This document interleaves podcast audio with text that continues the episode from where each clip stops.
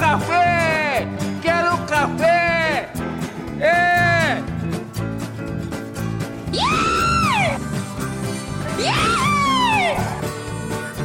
Isso aqui é uma porcaria! Que deselegante. Ai, ai!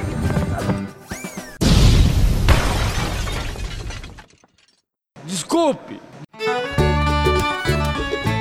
Bem-vindos para mais um episódio do podcast Café e Gritaria. Eu sou Kleber França e estou aqui, como de costume, para transmitir alguns fatos da semana, caso você tenha perdido algum. Nós estamos disponíveis nas plataformas digitais, mas se você é novo por aqui e ainda não conhece o aplicativo da Aurelo, eu te explico antes do episódio começar. A Aurelo é um aplicativo de podcasts totalmente gratuito que remunera o criador de conteúdo pela quantidade de plays. Ou seja, você baixa o aplicativo gratuitamente, segue o nosso perfil lá e pronto, já está nos ajudando. Aurelo traz podcasts exclusivos em sua plataforma, então, então caso você ainda não conheça, depois de acabar esse podcast, confere a lista deles que eu garanto que você não vai se arrepender. Mas agora, para não perder o costume, eu convido você a arrastar uma cadeira, falar mal do terno verde do velho da van, pedir um dedo de café e se preparar, porque agora vai começar a gritaria. Bom dia!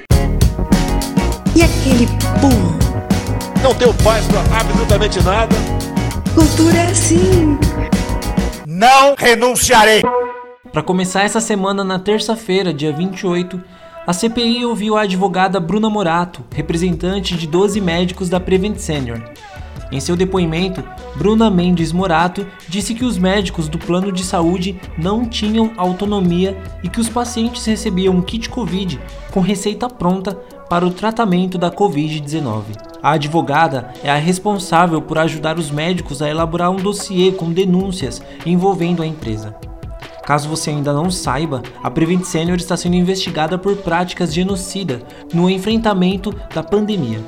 Práticas que veremos um pouco mais no desdobramento da notícia. No depoimento, Bruna Morato também disse que os médicos sofriam ameaças caso não entregassem o famoso kit Covid para os pacientes e que esses medicamentos também eram usados para pacientes com comorbidades, para beneficiários do plano Prevent Senior, inclusive para pessoas cardíacas.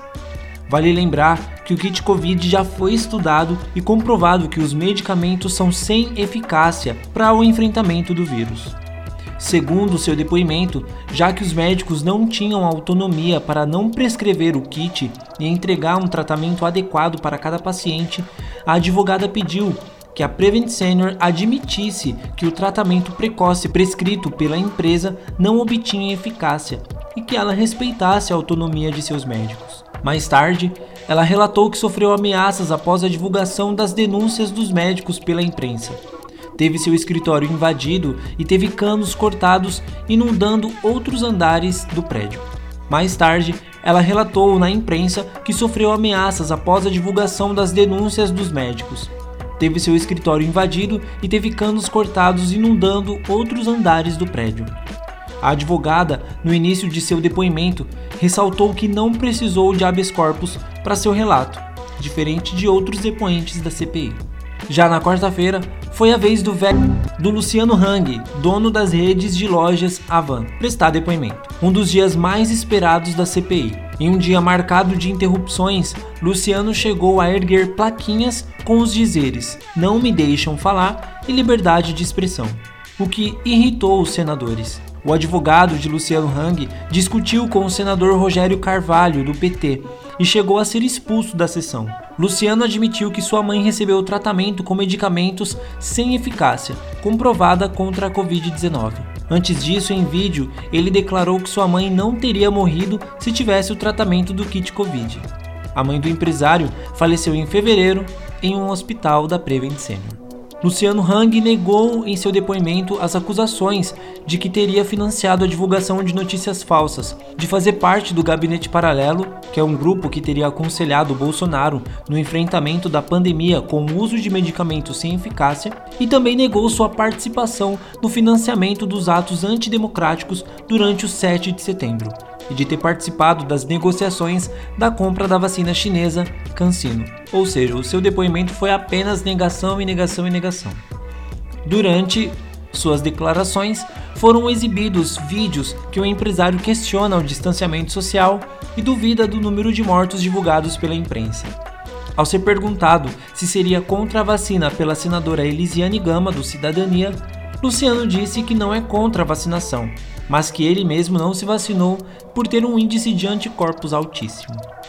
Na quinta-feira, dia 30, a CPI ouviu o empresário Facori, que é suspeito de financiar a divulgação de notícias falsas sobre a pandemia e obteve o direito no Supremo Tribunal Federal de ficar em silêncio para não se autoincriminar. No início da sessão, o senador Fabiano Contratato do Rede fez um discurso emocionante na abertura da sessão, no qual protestou contra uma frase homofóbica postada no Twitter pelo empresário bolsonarista.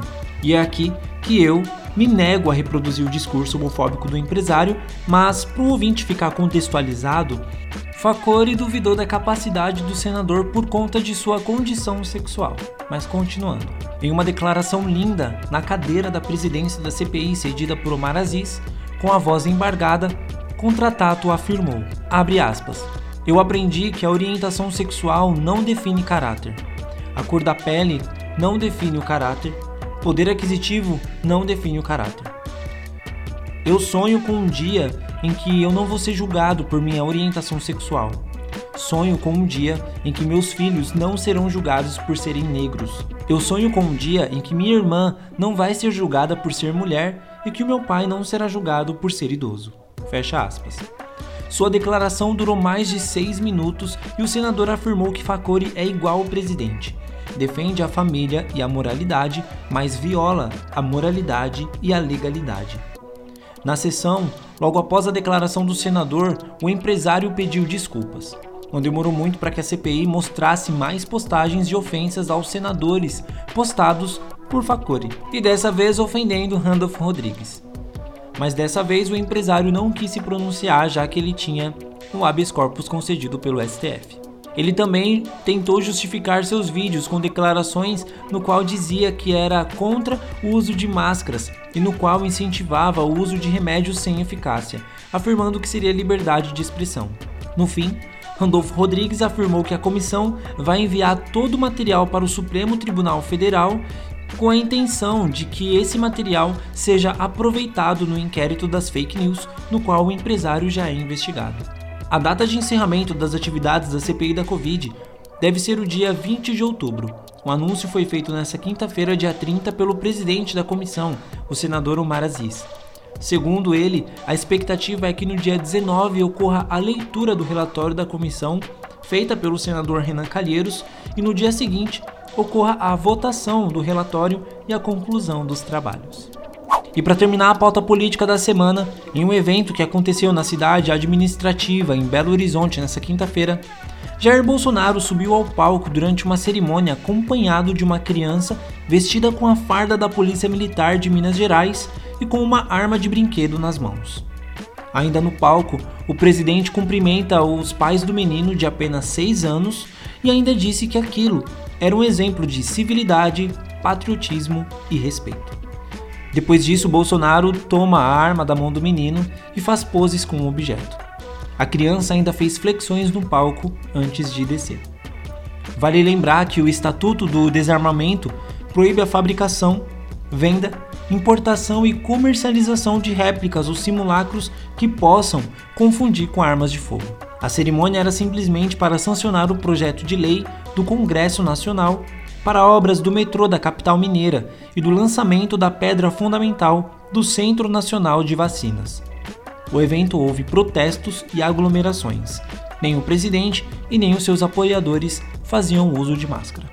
Hoje, no dia 2 de outubro, nesse sábado, as cidades do Brasil fazem protestos contra o presidente Jair Messias Bolsonaro, pedindo o impeachment do presidente, mais vacinas e mais empregos. O ato foi organizado por centrais sindicais, uniões estudantis, sindicatos e partidos de esquerda. Então a gente deixa aqui a nossa manifestação de um grande fora Bolsonaro nesse 2 de outubro.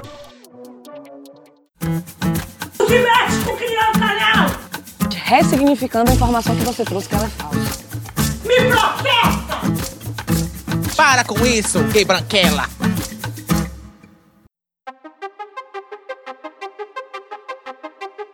Olá, meu caro ouvinte! Aqui estou eu mais uma vez para conversarmos né, sobre as pautas sociais que rolaram tanto no Brasil quanto no mundo nesses últimos sete dias. E nesse último sábado, dia 25, um homem de 42 anos foi morto enquanto fazia segurança de uma festa em Divinópolis, na região centro-oeste de Minas Gerais. A vítima foi atingida com um soco inglês. O suspeito, né, de 32 anos, foi preso. E ele disse para o organizador do evento que agrediu Edson porque quis.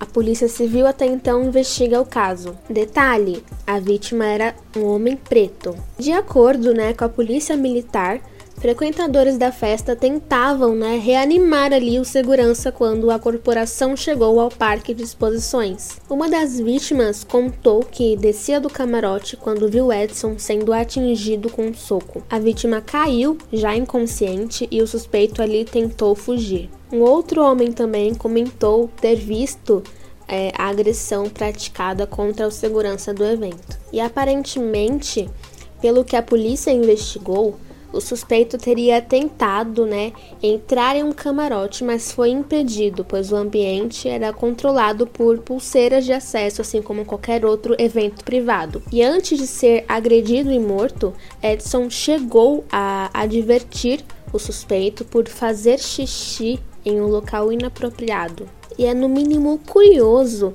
casos absurdos como o homem branco é, matar a socos um homem preto sem motivo algum, sem razão alguma, a não ser o próprio racismo. E ainda assim, esses casos não serem reportados na grande mídia. Enfim, por hoje é isso. Eu sou a Isa e esse foi o quadro das pautas sociais dessa semana.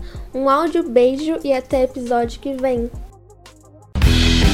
Se esse mundo existe, graças a Deus, por que existe? Meu, apaga isso! Apaga isso! Tô avisando! Fonte. Não foi preciso. Não é preciso fonte. Se liga, caralho! Vocês sabiam que a arara azul de Winston Church, que xingava Hitler, ainda está viva e continua xingando nazistas? Winston Church é reconhecido por seu importantíssimo papel durante a Segunda Guerra Mundial e pela frase: A democracia é a pior forma de governo, com exceção de todas as outras. O que talvez você não saiba é que o ex-premier inglês tinha uma arara azul que odeia nazistas. Charlie, o pássaro Church, conhecida por xingar Hitler e os nazistas, nasceu em 1899 e hoje tem 122 anos e já passou mais da metade de sua vida sem a companhia de um dos principais estadistas da história, que faleceu em 1965. A arara azul vive geralmente 50 anos em meio à natureza, mas pode durar mais quando é bem cuidada pelos profissionais certos. A cuidadora de Charlie, Sylvia March, disse ao tabloide britânico The Mirror que ela não fala mais tanto quanto era nova, que ela está ficando um pouquinho agressiva e ranzinhos agora que está velhinha, mas sempre que ouve a porta de um carro, ela grita tchau. A espécie está em grave estado de extinção e precisa ser conservada, ou na natureza ou por profissionais especializados. Mesmo que pareça legal ter uma arara que xingue nazistas e supremacistas brancos, né? Devido à limitação dos recursos naturais renováveis, ao aumento da população humana, à necessidade de produzir cada vez mais alimento, à poluição e às mudanças climáticas globais, muitos animais no mundo inteiro estão a caminho da extinção. Segundo a União Mundial para a Conservação da Natureza, a extinção é uma ameaça para 12.259 espécies de animais e plantas de todo o planeta e já se transformou em realidade em 762 casos. Outras 58 espécies já não são mais encontradas em ambientes silvestres, sendo reproduzidas ou conservadas apenas em cativeiro. O Brasil é o quarto país no ranking de animais que estão em perigo de extinção. pois tem 282 animais em risco de extinção, contra 859 nos Estados Unidos, 527 da Austrália e 411 na Indonésia. Eu sou Stephanie Hernandes e espero você no próximo episódio. Tchau!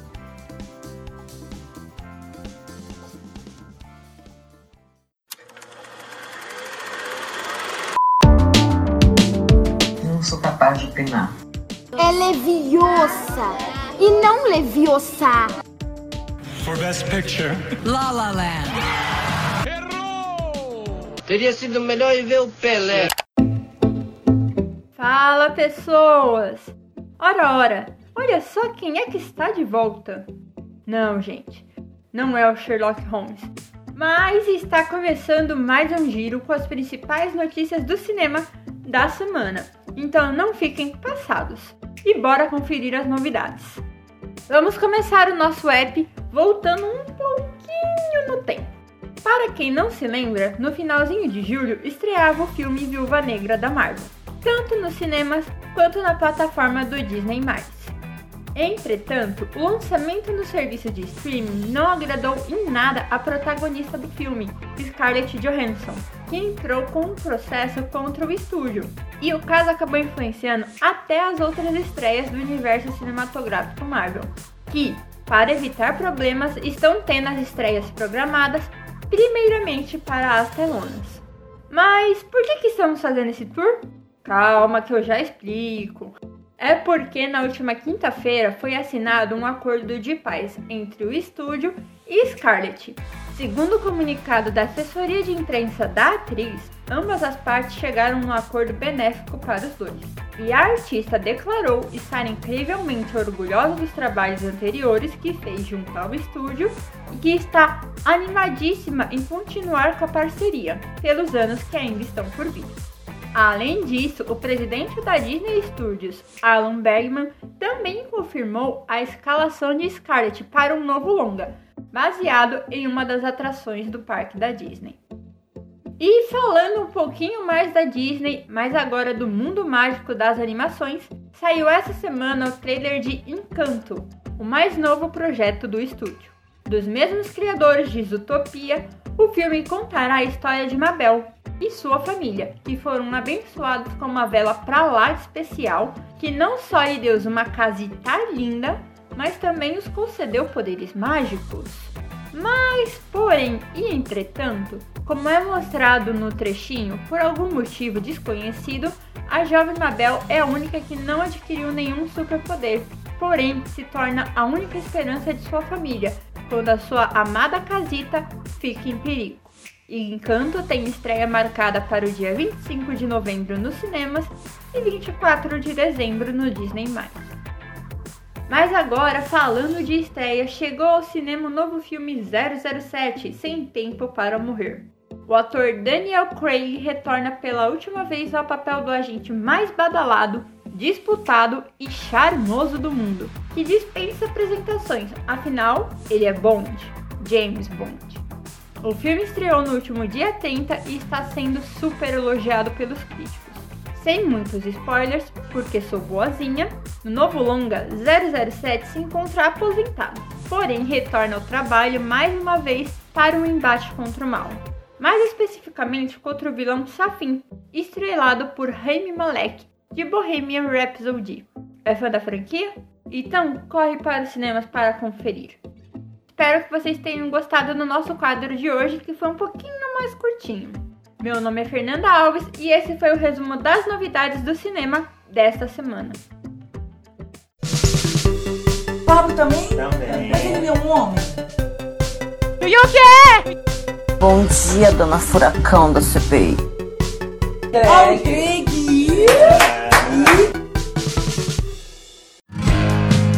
Para começar a pauta de entretenimento da semana, vamos começar com o cancelamento. A TV Globo essa semana anunciou na terça-feira, dia 28, que a nova temporada de Malhação, que já estava sendo gravada, foi cancelada.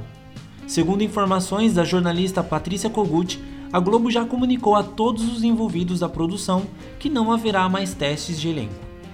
a próxima temporada estaria programada possivelmente para o streaming Globoplay e o enredo se passaria em uma escola considerada a pior do país em um bairro da zona norte do Rio de Janeiro. Caso você não tenha crescido no Brasil ou nunca tenha assistido a TV aberta ou esteja embaixo de uma pedra todo esse tempo, Malhação está no ar desde 1996 e depois de 27 temporadas é a primeira vez que a sua grade é alterada.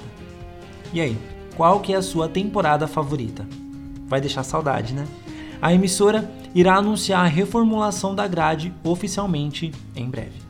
Uma das séries mais comentadas na semana parece que se tornou um grande fenômeno da Netflix. E pode ser que seja a série mais vista da história da plataforma. Eu estou falando de Round 6. Round 6 é uma série sul-coreana criada por Wang Dong-gyu, que lembra muito jogos mortais com jogos vorazes. Ela acompanha Ji-hoon, que tem sérios problemas financeiros. Tem uma mãe que precisa de uma cirurgia urgente, tem um agiota na sua cola que deu o prazo de um mês para receber e tem uma filha do qual está prestes a perder a guarda. Sem saída alguma, ele aceita participar de um jogo do qual ele vai receber se ganhar mais de 46 bilhões de wons, que é a moeda sul-coreana. E agora é aquele momento que a gente abre o Google e coloca converter moeda won para reais. E é aproximadamente 217 milhões de reais. Só que para isso, ele precisa competir com mais de 400 pessoas pelo dinheiro. Ao começarem os jogos, os competidores descobrem que além de tentar conseguir o dinheiro, eles precisarão também conseguir sair dali vivos. A série se tornou a sensação do momento, ficando em primeiro lugar na plataforma com menos de 15 dias da sua estreia.